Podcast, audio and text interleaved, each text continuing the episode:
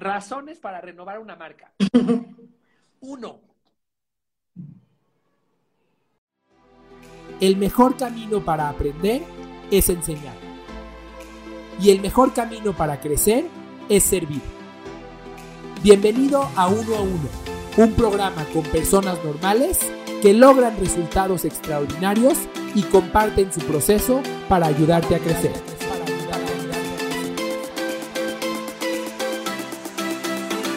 Bienvenido a Uno a Uno.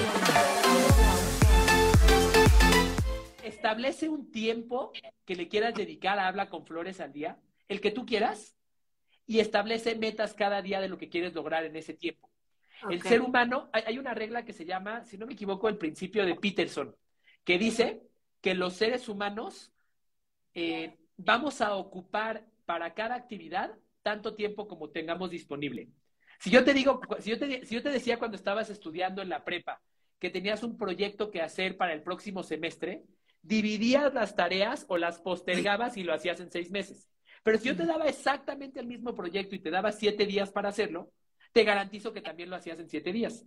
Simplemente es cuestión de cuánto tiempo le asignas. Entonces, artificialmente tú establecete, oye, ¿sabes qué? De 8 a 10 de la mañana voy a hablar, voy a trabajar en Habla con Flores y voy a tomar las acciones que tengo que tomar para hacer que esto crezca, para construir mi marca, para conectar con mis clientes, para generar recompras, para generar fidelidad, para estar presente en la mente de mis prospectos y de mis clientes a través de marketing y cacarearles todo lo increíble que hace Habla con Flores. Tengo dos horas, ¿qué puedo hacer? Ok, ok. Mira, estableces una meta de un periodo de tiempo que le quieres dedicar y una meta que quieres lograr. El tiempo se estira, el tiempo se estira y tus capacidades se expanden. Así que eh, yo te diría más bien, si me permites decírtelo desde fuera, yo te diría que ese, ese concepto de que no tengo tiempo y necesito priorizar, muchas veces es más bien una excusa que nosotros nos ponemos para no enfrentar algo a lo que le tenemos miedo. Porque eh, si, tú, si, tú, lo si tú te, lo preguntas, Loret, es mucho más cómodo decir, oye, tengo tres actividades diferentes que hacer, no tengo tiempo, este, pues bueno, mejor, mejor me la llevo, me la llevo lento y suavecito eh, en habla con flores. Es más cómodo eso a decir, no, espérate, solamente necesito una hora y si no estoy avanzando es porque hay algo a lo que le tengo miedo. Entonces, yo te invitaría a reflexionar, ¿Qué era eso a lo que le tenías miedo? O quizás, ¿qué es eso a lo que le tienes miedo todavía? Y mejor enfrente ese miedo y agarra el toro por los cuernos. Y vas a ver que después de eso, el tiempo va a dejar de ser un problema. Se apropie de ti y te haga eh, tener que fingir que eres algo distinto de lo que eres o que has hecho algo distinto de lo que has hecho para que la otra persona crea en ti. No, el valor, el valor no está en lo que has hecho. El valor está en quién eres y cuánto te apasiona lo que haces. Punto. Perfecto. Razones para renovar una marca. Uno, porque la marca no tenga una identidad clara. Esa es la razón número uno. y eso pasa muchísimo. De repente tenemos marcas que las hicimos todólogas, que las hicimos, las hicimos de todo. Eh, hoy hablaba, por ejemplo, con una desarrolladora de, eh, con, una persona que, que administra un centro comercial yo le preguntaba, oye, ¿y quién está en tu centro comercial? Y me decía, bueno, mira, en mi centro comercial tengo abogados, un gimnasio, este, psicólogas eh, y tengo, no me acuerdo qué otro negocio. Le dije, oye, ¿y tu centro comercial de qué es? ¿Es el centro comercial de servicios? ¿Es el centro comercial para pasear? ¿De qué es? Eh, es, eh, en su caso, su centro comercial perdió identidad porque se hizo todo y nada a la vez. esa es la razón número uno. Em, ese mismo autor al que, al que, al que me refería hace algunos momentos, Dan Kennedy, dice que un cliente confundido nunca compra.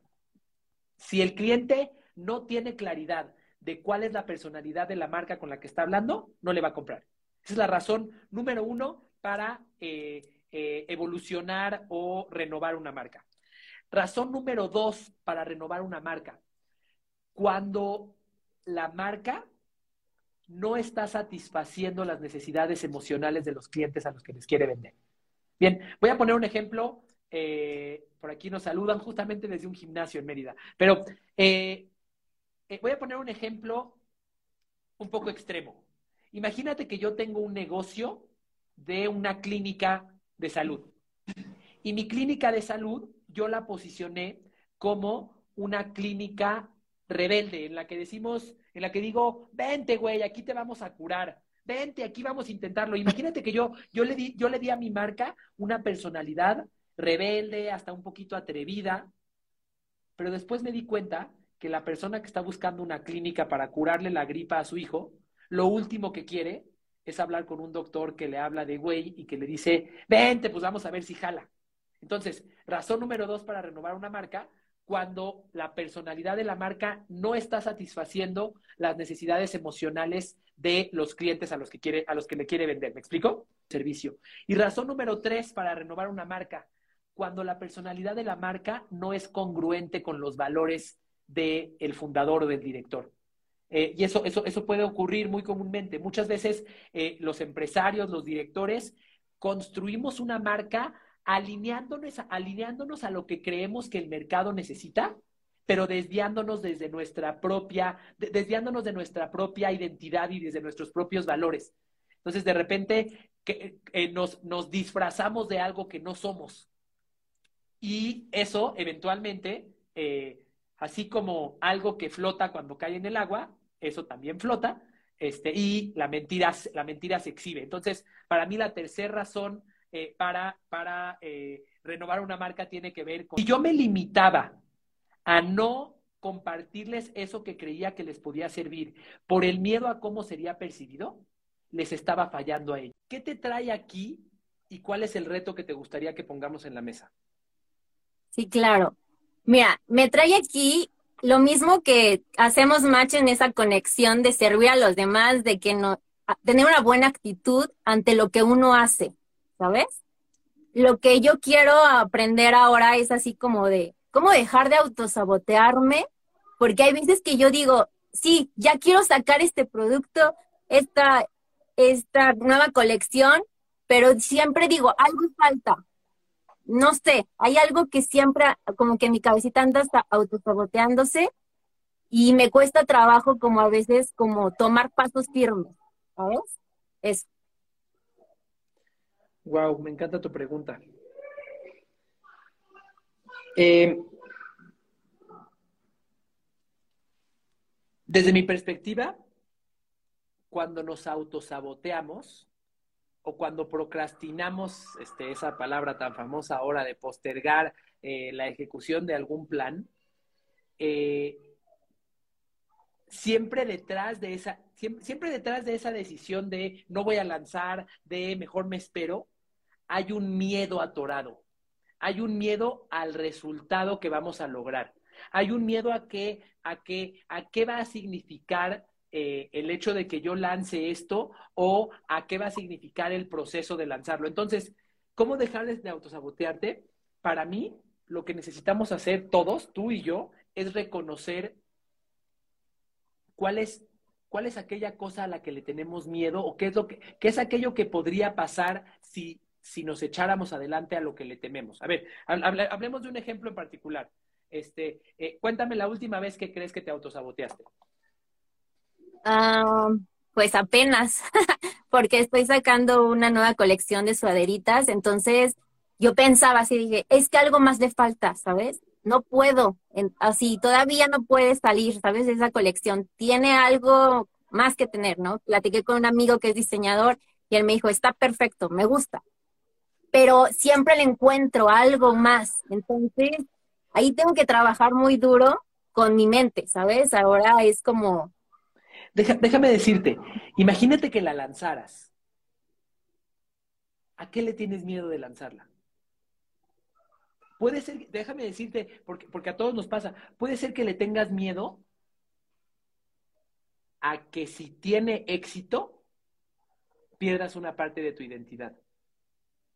Si, este, si, este, si esta colección tiene éxito, entonces ya no podré ya no podré quejarme de que las circunstancias son difíciles. Si esta colección tiene éxito, ahora este, ya, ya, no, ya no podré aferrarme a la identidad que tenía en el pasado. O le puedes tener miedo al éxito o le puedes tener miedo a que no jale como quieras y que eso te haga perder tu identidad, que digas, ah, no, pues eh, esto, esto no jaló y por lo tanto yo ya no soy una mujer exitosa con cada lanzamiento que he hecho, ya no soy una emprendedora exitosa con cada lanzamiento que he hecho.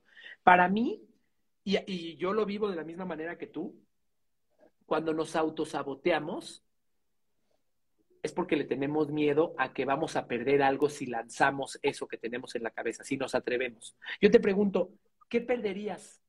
¿Qué perderías? Porque déjame nada más rápidamente decirte, cuando me dices, no, es que le falta algo, le tengo que poner tres este, lentejuelas más, eso es una racionalización. Esa es, la, esa es la excusa que te estás poniendo para justificar tu sabotaje. Pero el sabotaje es psicológico y es inconsciente, no es, no es racional. ¿Qué, ¿Qué podrías perder si hicieras el lanzamiento? Mm, ¿Qué podría perder? Gran pregunta, que aún no me la he respondido, pero dentro que cuando nos vamos conociendo de autoconocimiento, pues a lo mejor es como, sí, el, como tú dices, el miedo a veces al éxito, ¿sabes? Que sabes que sí puedes hacer las cosas porque te has dado cuenta que eres capaz de lograrlo, pero a lo mejor ahí entra el gusanito que te dice, es que haz mejor las cosas, siempre se puede hacer algo mejor, ¿no? Tú estás viendo a alguien más. Esa es tu racionalización, pero detrás de esa hay otro miedo. Detrás de esa hay un miedo. ¿Cuál es? Es que cuando, cuando sientes que te estás autosaboteando, no te creas la mentira que te estás diciendo de la razón superficial. No te creas que te estás autosaboteando porque crees que le puedes poner tres lentejuelas más a la ropa. Mejor, mejor respira y di, ok, esa es la mentira que me dije. ¿Cuál es la verdad? ¿Cuál es la razón real por la que me estoy, me estoy autosaboteando? ¿Cuál es el origen? ¿A qué le estoy teniendo miedo? Y enfrenta ese miedo, porque si no, jamás, jamás dejarás de postergar ese lanzamiento. Jamás dejarás de autosabotearte. No te compres la historia, no te compres, no te compres el bullshit o la mentira que nos decimos. Mejor sé valiente y di, ok, ¿cuál es mi origen? Oye, ¿le tengo miedo a tener éxito sin que mi perrita esté conmigo? Ok, perfecto. Acepto que ese es mi miedo. No me juzgo, acepto que ese es mi miedo. Lo acepto. Después acepto las cosas que no puedo, que no puedo controlar. Y después decido, oye, si quiero, si yo decido que quiero eh, vivir, que no quiero, o sea, que quiero vivir con ese miedo, está bien. Yo decidí no lanzar por esta razón. Pero ¿sabes qué es lo que más causa sufrimiento a las personas? Sentir que decidimos y que no actuamos. Eso es lo que causa sufrimiento. Eso es lo que nos causa desgaste. Cuando dices, ya preparé mi lanzamiento, ya decidí que lo quiero hacer, pero no lo hago, todos los días te desgastas mentalmente y tienes un, un, discurso interno en el que solita te vas menospreciando, ¿cierto o falso? Cierto. Eh, eso es lo que nos hace sufrir. apenas, apenas yo aprendí algo que estoy tratando de aplicar en mi vida, eh, que es si tomé la decisión de de en cualquier aspecto de mi vida, si tomé una decisión, voy a actuar al respecto de ella. No voy a, no voy a dejar que pase tiempo entre mi decisión y mi acción. Bien, decía, eh, por ahí después encontré una frase de Michael Jordan que decía, eh, una vez que tomé la decisión de algo, la estoy diciendo muy mal, pero una vez que tomé una decisión, jamás me la volví a cuestionar. Tú ya en algún momento dijiste, quiero hacer mi lanzamiento. Ya lo dijiste ahora ya no lo vuelvas. Si ya tomaste la decisión, ya te aventaste. Ya, ya imagínate que ya estás volando. Ya no se vale que digas, no, espérate, no, no, no. Ya no, no te des a ti esa oportunidad, porque ese momento en el que me decidí y medio me aventé y medio me regresé, hace, hace que te demerites, hace que te menosprecies, hace que, que tengas una batalla interna que te desgasta energía y que desgasta tu autoestima. A ti, a mí y a todos.